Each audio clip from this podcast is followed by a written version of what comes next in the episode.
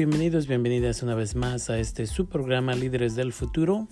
El día de hoy hablaré un poco más acerca del coronavirus y qué es lo que está sucediendo, los cambios que como comunidad tendemos que hacer o si no, las consecuencias que vamos a tener. Empecemos.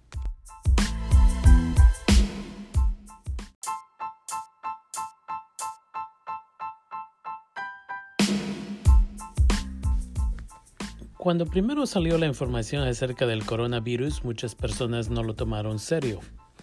Muchas personas empezaron a pensar que todo iba a continuar sucediendo en China y que en realidad nosotros no nos íbamos a tener que preocupar acerca de este virus. Lo que estamos aprendiendo rápidamente es que en Italia en un día más de 400 personas murieron de este virus y ahora estamos siendo afectados, afectadas en todo el planeta. En el condado de Sonoma nos dice ahora de que ya hay varios casos y lo que quiero que entienda nuestra comunidad es de que fuimos de no tener que preocuparnos y ahora tenemos que tomar las cosas serias, porque si no, todos y todas vamos a ser afectados y afectadas. Hace dos días había nueve casos en el condado y para el siguiente día, el día de ayer, ya había 11 en la mañana y para en la noche ya había 22 y ahora tenemos 21 porque una de esas 22 ya murió. Y ahora se están haciendo más exámenes, pero la realidad es que no hay suficientes formas de hacer más exámenes, aunque hay gente que necesita que se le den los exámenes. Y por esa razón, lo que sabemos es que hay muchos casos de coronavirus en el condado de Sonoma, pero simplemente la gente no ha recibido los exámenes o los resultados de esos exámenes. Ahorita mismo cuando estoy haciendo este podcast hay 400 exámenes que ya se le han dado a las personas y estamos esperando las respuestas. La otra cosa que se está uno dando cuenta es que el condado y ahora el estado de California un estado que tiene más o menos 40 millones de personas ahora debe de quedarse también en casa. Eso está afectando a la comunidad. Hay gente que está perdiendo sus trabajos, hay gente que está perdiendo horas de trabajo, niños y niñas no pueden ir a las escuelas. Pero lo que quiero que nos demos cuenta es cómo de rápido todo ha cambiado y si en realidad estamos más o menos una semana atrasados a lo que estuvo sucediendo en Italia muy pronto, vamos a ver un número más grande de gentes que están muriendo. Esto porque la mayoría de la comunidad no está siguiendo las reglas. Esto es específico a no nada más a la comunidad en general, pero los latinos y latinas, quienes unos unas o nos quedamos en casa y no queremos salir para nada, o dos, y este es el segundo grupo y el más grande, salimos a la calle, interactuamos con personas como si no hubiera un problema gigantesco. Esta es la razón por la cual va a haber problemas.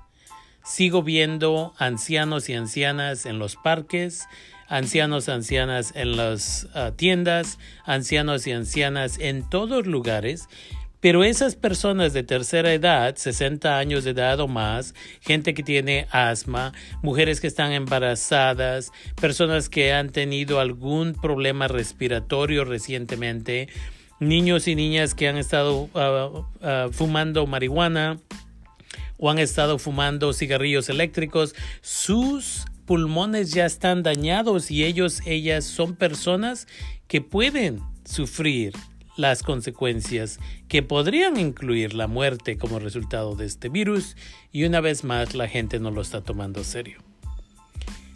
La razón por la cual quiero hablar con ustedes acerca de esto el día de hoy es porque si no cambiamos nuestra actitud hacia este virus, dos cosas van a suceder. El 2% de la población que le da este virus termina muerto. Y la gente no ha pensado de los números. Pero si en el estado de California se está pensando que 56% de la población del estado de California va a terminar con este virus, entonces, ¿qué es lo que va a suceder? ¿Cuántas personas van a terminar con este problema. Más o menos estamos hablando de 22 millones de personas en el estado de California o más que van a agarrar este virus en los siguientes meses. Y si en realidad estamos hablando de que 2% de la población que le da el virus termina muriendo, estamos hablando de casi medio millón de personas simplemente en el estado de California que podrían morir en los siguientes meses como resultado de este virus. La intención no es de que nos dé miedo, la intención es de que tomemos los pasos necesarios para que esto no suceda. Por nuestros padres, por nuestras familias, por nuestra comunidad.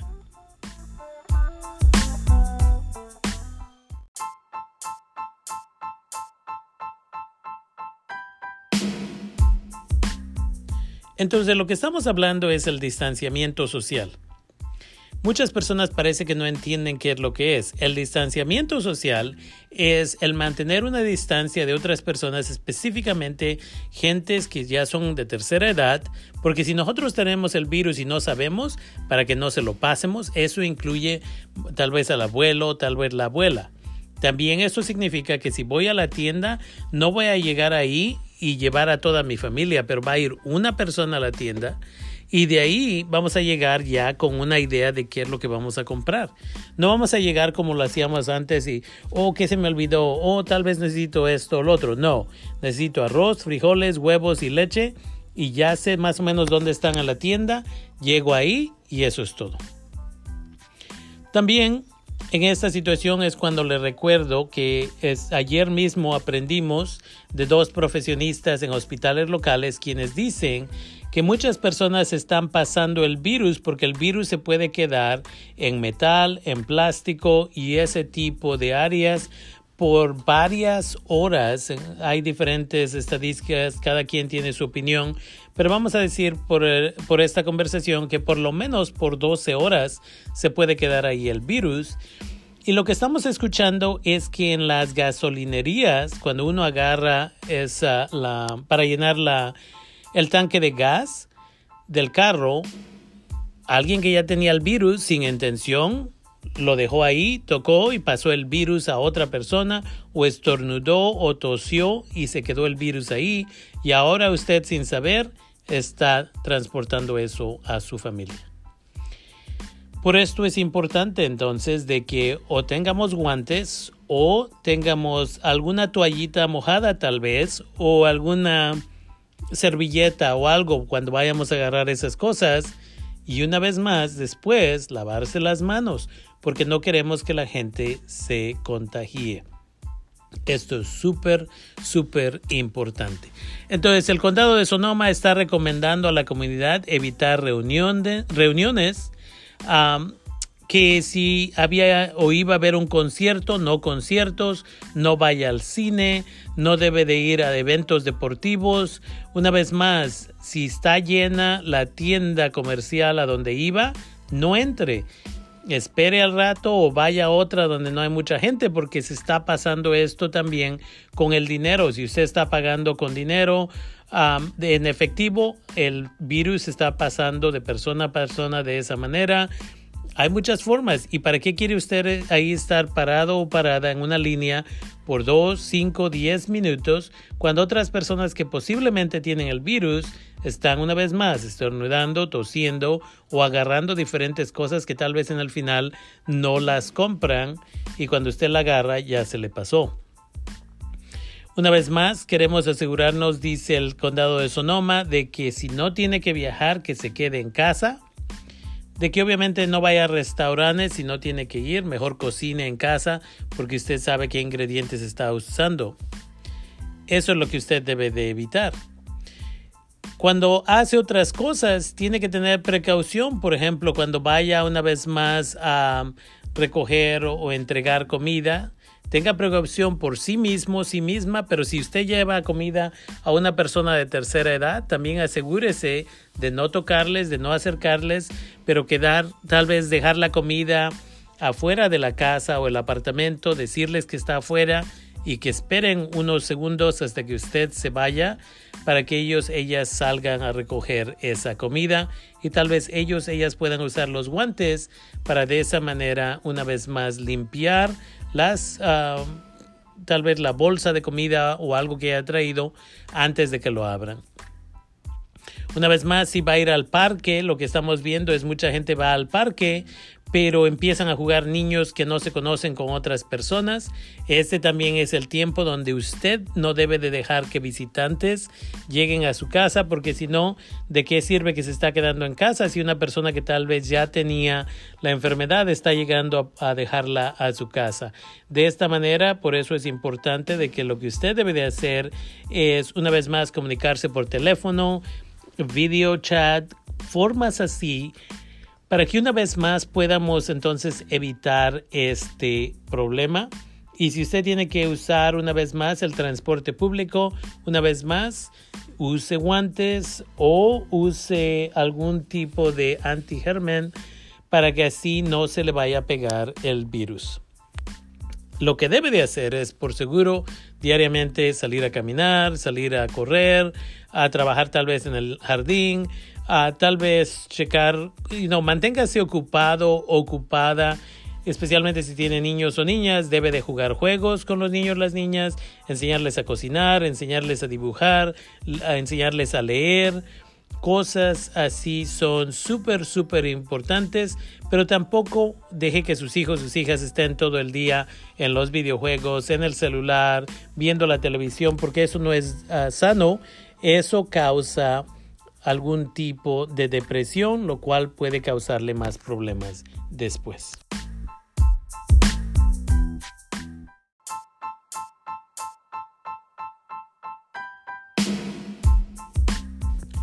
La idea del el condado de Sonoma, el gobernador y otras personas era de que si manteníamos nuestra distancia unos de los otros, unas de las otras, quedándonos en casa, por eso cerraron las escuelas y cualquier otro negocio. La idea aquí es que si estamos en menos contacto, limita el número de personas que van a ser contagiadas con este virus.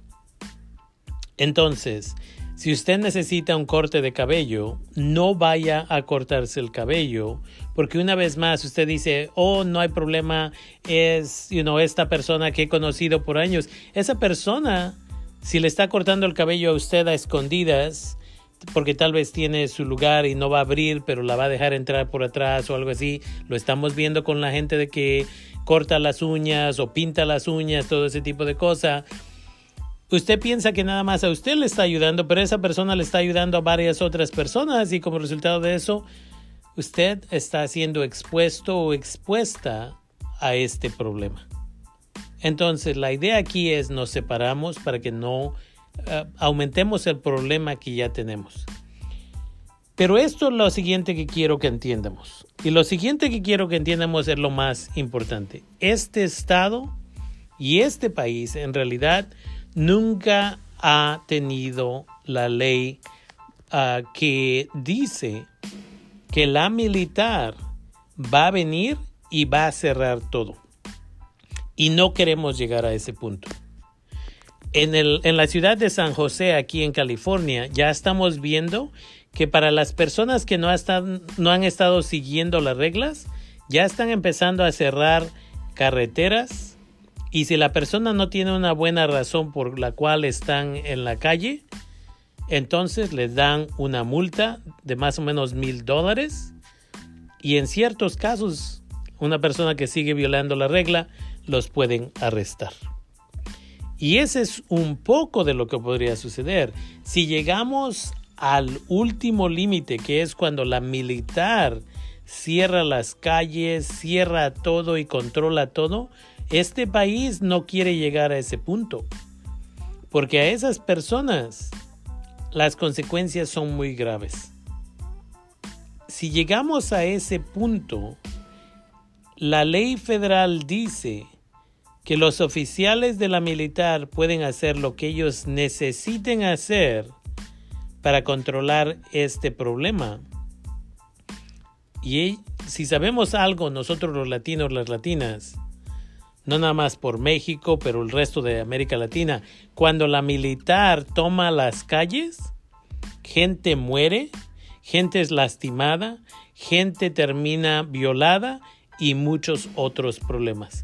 No queremos llegar a ese punto y por esa razón se le pide a la comunidad de que lo tomemos serio, de que sigamos las recomendaciones y de que esa manera vamos a evitar la muerte de amigos, amigas, compañeros, compañeras de trabajo, vecinos, vecinas y obviamente familiares.